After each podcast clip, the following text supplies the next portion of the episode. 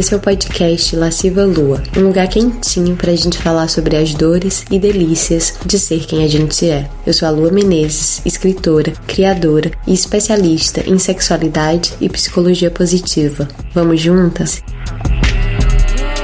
Oi, deusa, como é que você tá? Bem-vinda a mais um episódio erótico desse podcast, onde eu narro um conto erótico da minha autoria. E o conto de hoje é sobre curiosidade, ousadia, transgressão, é sobre sair da linha, da linha reta que nos disseram que a gente tinha que seguir, é sobre desobedecer. E todas essas palavras, curiosidade, ousadia, transgressão, desobediência, são essenciais pra gente, mulher, que quer viver uma sexualidade cada vez mais livre, cada vez mais liberta e experimentar sem tanto pudor, sem tantas normas, sem tantas imposições. Mas é isso, não vou me alongar mais do que isso. Vou deixar você escutar, sentir e tirar as próprias conclusões. Ah, e se você gosta do podcast, não esquece de seguir, de recomendar para suas amigas, para a pessoa ou para as pessoas que você tá afim e de deixar suas cinco estrelinhas aqui nas avaliações. É bem importante para o podcast crescer e eu continuar produzindo mais conteúdo. Agora sim, bom deleite.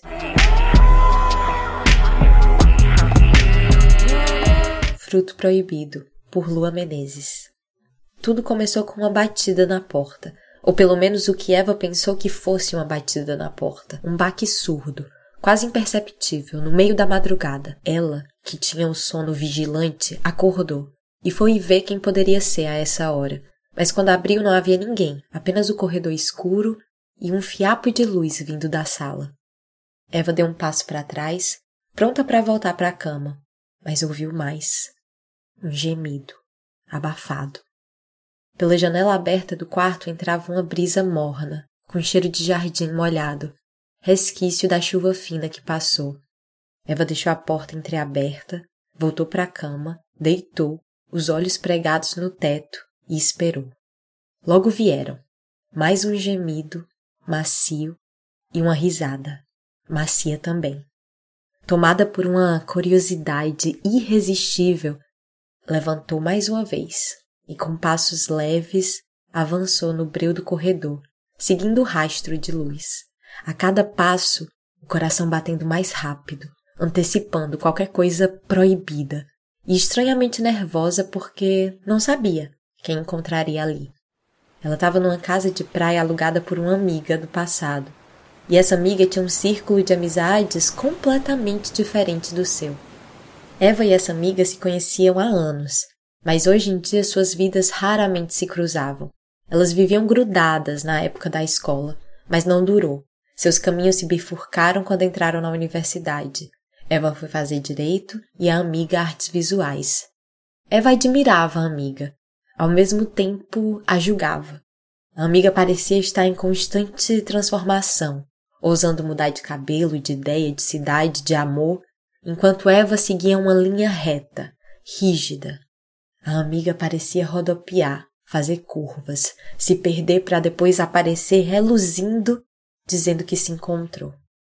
Eva se pegava frequentemente a criticando, dizendo que ela não tinha fronteira nem foco, mas no fundo, tanto ela quanto a amiga pareciam pressentir o que havia por trás do seu julgamento o desejo de ousar também. Era uma relação estranha a que elas tinham agora, como se não se conhecessem mais. Mas ao mesmo tempo algo continuava puxando uma para a outra. Quando elas chegaram na casa de praia pela manhã, Eva, a amiga e mais oito pessoas tão diferentes das pessoas que Eva geralmente convivia, Eva teve um lapso de ideia, uma suspeita. Talvez a amiga a tivesse convidado para se mostrar para mostrar como e com quem ela existia no mundo, para exibir um paraíso exuberante que Eva não conhecia, onde não havia pecado nem punição, onde todos eram livres. Eva não se sentia livre, pelo contrário, se sentia constantemente obedecendo à lei, ao pai, ao que esperavam dela. Enquanto ela deslizava sorrateira pelo corredor escuro, Não conseguia sacudir de si uma sensação de transgressão, de estar pisando num terreno que não era seu. Sem sair da proteção da escuridão, ela espiou furtiva a sala mal iluminada por um único abajur. No sofá estava sua amiga, nua, com a mão enfiada entre as pernas, olhos fechados e lábios molhados. Eva pensou, menos um pensamento completo e mais uma flecha sem rumo, que deveria voltar para o quarto, mas seus pés não se moveram, muito menos o seu olhar. A luz amarela do abajur fazia sombras luxuriosas no corpo da amiga, que de repente abriu os olhos, lambeu os próprios dedos e os colocou de volta onde estavam.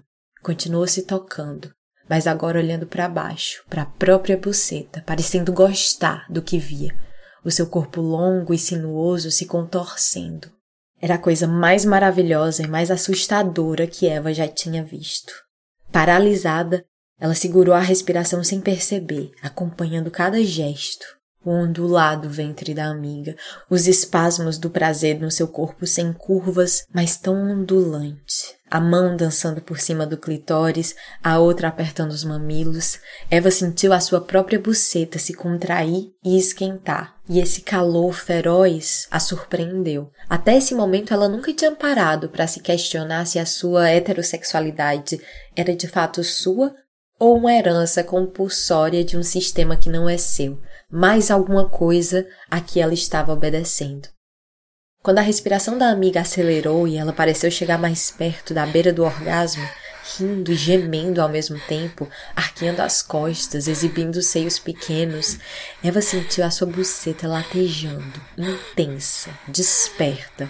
Uma febre apocalíptica tomou seu corpo inteiro, tamanha e tanta que suas pernas fraquejaram e, sem perceber, esbarrou num quadro pendurado na parede do corredor onde ela ainda estava escondida. O quadro se despregou e começou a escorregar. Num reflexo rápido, desesperado, Eva conseguiu apará-lo antes que caísse no chão e acordasse o resto da casa, mas não sem fazer barulho nenhum.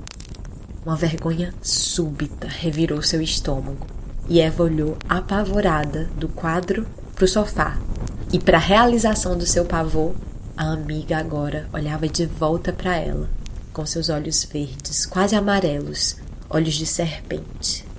Com a garganta contraída num nó cheio de vexame, Eva tentou balbuciar um pedido de desculpas, mas nada saiu.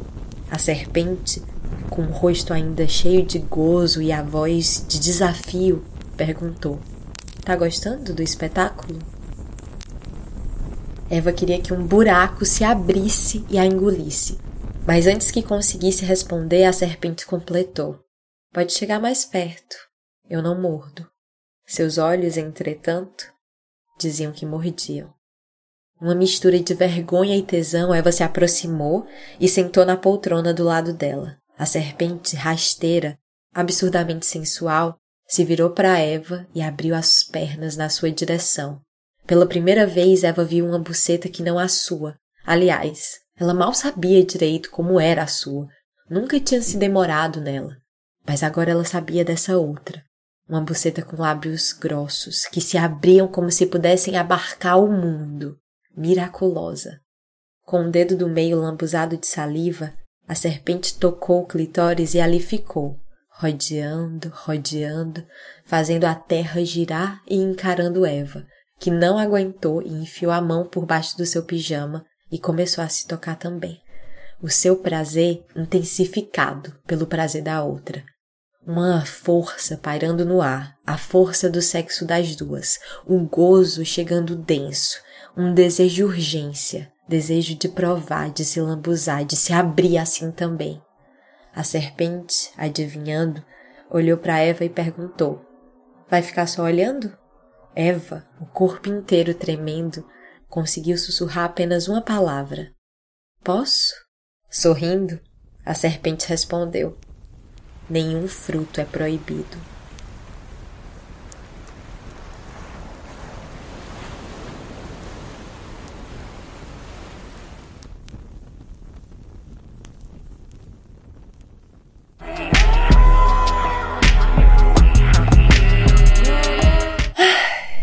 Aí, Deusa, gostou? do conto de hoje, lembrando que esse conto de minha autoria, ele foi publicado na newsletter Lasciva, que é a minha newsletter quinzenal, por onde eu envio os contos eróticos sem censura, sem pudor, sem vergonha. Se você quer receber essa newsletter, é só ir no meu site ou no link da minha bio no Instagram e se cadastrar para receber. A newsletter é gratuita e é cheia de conteúdos suculentos.